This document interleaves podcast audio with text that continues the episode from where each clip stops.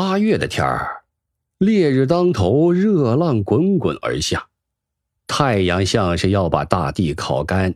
天火淫威之下，万物苟延残喘，打不起一点精神。可城郊一个茶馆里，却是生气勃勃，异常热闹。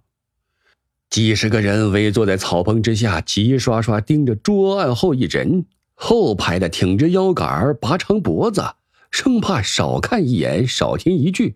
就连店小二也忘了给客人倒水，目不转睛的盯着那人。只见桌案之后，一说书人正口若悬河、滔滔不绝的讲着故事，不像其他说书人的落魄模样。此人身材高大。居然还是一身道士打扮，只见他青衣道袍，乌云履，鹤发童颜，一派道骨仙风。果然是好口才，一部武王伐纣，让他演绎的有声有色，活灵活现。听书的几十号人，个个如痴如醉，竟似丝毫感觉不到暑热。神仙人魔鬼妖。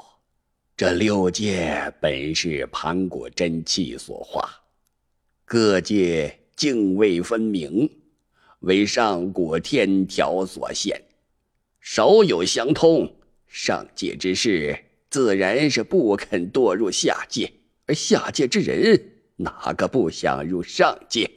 于是，各界之中的聪慧之士都执着于修行，少有享乐之人。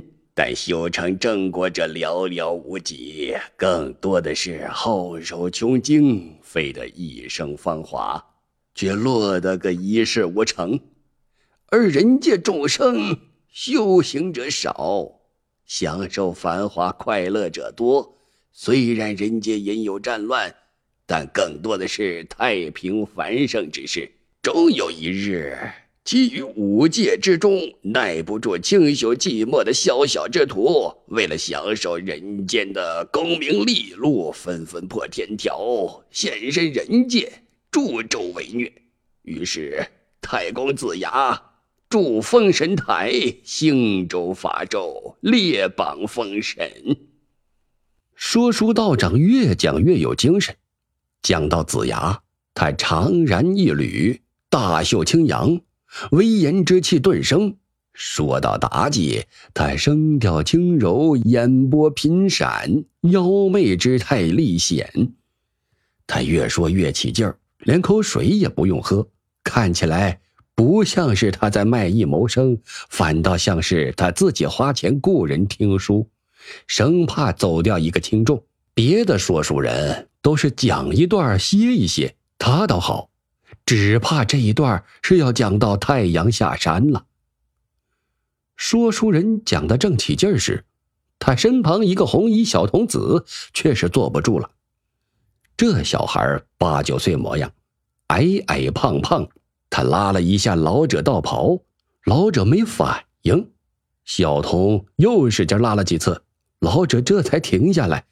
老者轻轻咳嗽了一下，声调一扬。欲知后事如何，且听下回分解。醒目一响，喝彩之声四起。说书道长刚坐下，小孩立刻跳了起来，他手指着老者鼻子说道：“三师傅，你就顾着自己过瘾。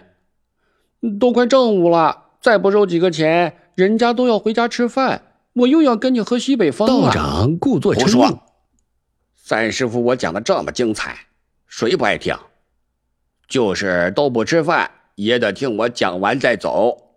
再说，你也是方外之人，小小年纪怎么老是想着钱呢？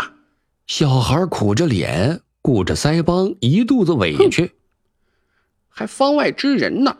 哪个方外之人不务正业，天天说书？你道行深，吃风喝烟也不饿。我跟着你，天天吃不好喝不好，营养不良，怎么修行道法？以后怎么伺候您老人家呀？小孩实在乖巧，这话一说，道长脸色立转和蔼。他大手轻拍小孩脑瓜：“嗯，我图小玲，果有孝心，去收钱吧。”人如其名，果真是灵巧聪明。小玲欢欢喜喜，手中端着一面铜盘，蹦蹦跳跳跑到众人面前：“各位大爷、大叔、大哥哥们，赏我们爷俩几个小钱吧！谢谢喽！”小玲实在讨人喜欢，爱人肉全长在小脸上。铜盘过处，响声不断。刚走完第一排，就收了满满一盘铜钱。正在这时，茶馆走进几个年轻人。一个个歪戴帽子、斜瞪眼，浑身酒气。为首的额头一块刀疤，正挡在小孩面前。看到一盘子铜钱，刀疤脸顿时眼睛睁圆了。真是抬头见喜，低头见财。小宝贝儿，给大爷我送钱来了。说着，刀疤脸伸手就来抢钱。听说众人认得。这几个年轻人都是县里有名的无赖，刀疤脸叫雍齿，家里本来有钱有势，后来都让他给败坏光了。因为打架留下了刀伤，自己起了个绰号，叫额顶刀。看来，今天这外乡来的说书人，要白忙活半天了。